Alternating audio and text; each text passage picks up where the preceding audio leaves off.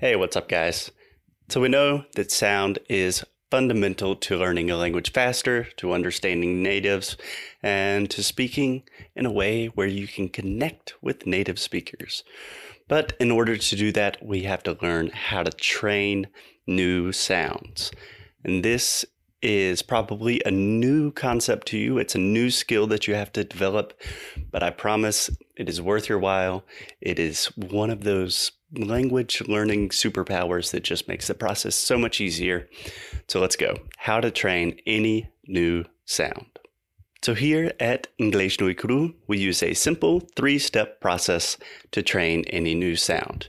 This is from personal experience, both as a language learner and as a teacher. I find this is the most effective way. So three steps to training any new sound. Step one is identifying the sound.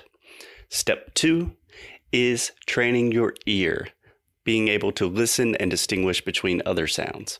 And step three is to train your mouth. The most important thing, you got to move your mouth, move your mouth. Okay, so step one, identifying the sound. When we talk about identification or identifying a new sound, we are talking about understanding, uh, developing a conceptual understanding of what is happening in your mouth physically when you produce a sound.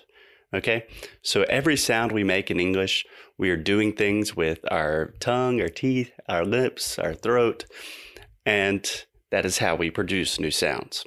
So the identification process is super important because most of us do not know how to do this intuitively, right? For example, it is very easy to know what you're doing with your hands. Think about your hands. I can say, I can close my hand. I know exactly what my hand is doing. I can manipulate it. I can move it. Imagine if you are playing basketball or you're explaining to someone how to play basketball. You can say, Oh, you can put your hand here. You can do this. Put your arm here. It's easy because we see it, right? But with our mouths, it is more difficult because we don't see what is happening in our mouth when we speak. But the cool thing is, the magical thing is that we can do the exact same thing with our mouth with a little bit of training. So at the end of this course, you will be able to say, Oh, how do you make that sound? Or how do you pronounce this word? Oh, well, you put your tongue, the tip of your tongue is right behind your teeth, touching the roof of your mouth, and then you expel air. So a lot of people think about pronunciation as ah, just speak a little bit more like this or just try to do this. But you can be very technical about it. It's a science, right? It's a physical activity. So we should treat it like other physical activities, like sports. So step one is identifying the new sound. All right, step two. Step two is training your ear. It's developing the capacity to listen to the sound in a variety of contexts. Because it's one thing to identify the sound and say, oh, that's how we make it.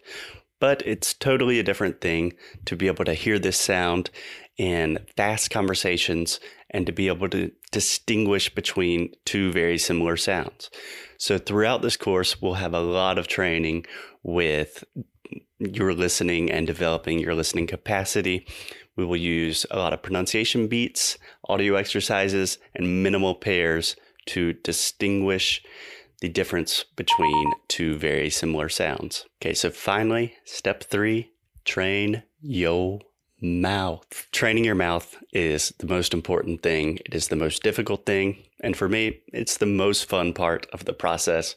And I'll try to make it as fun as possible for you guys. I think that you will grow to love training your mouth to make new sounds as well. So when I say training your mouth, I really mean training your mouth physically. It's like learning a new sport because it's one thing to identify and understand sounds, but it is another thing entirely to be able to produce these sounds in fast conversations where you can automatically produce a sound without thinking about it. It's second nature, it's intuitive, and that's ultimately what we have to do to have conversations with native speakers.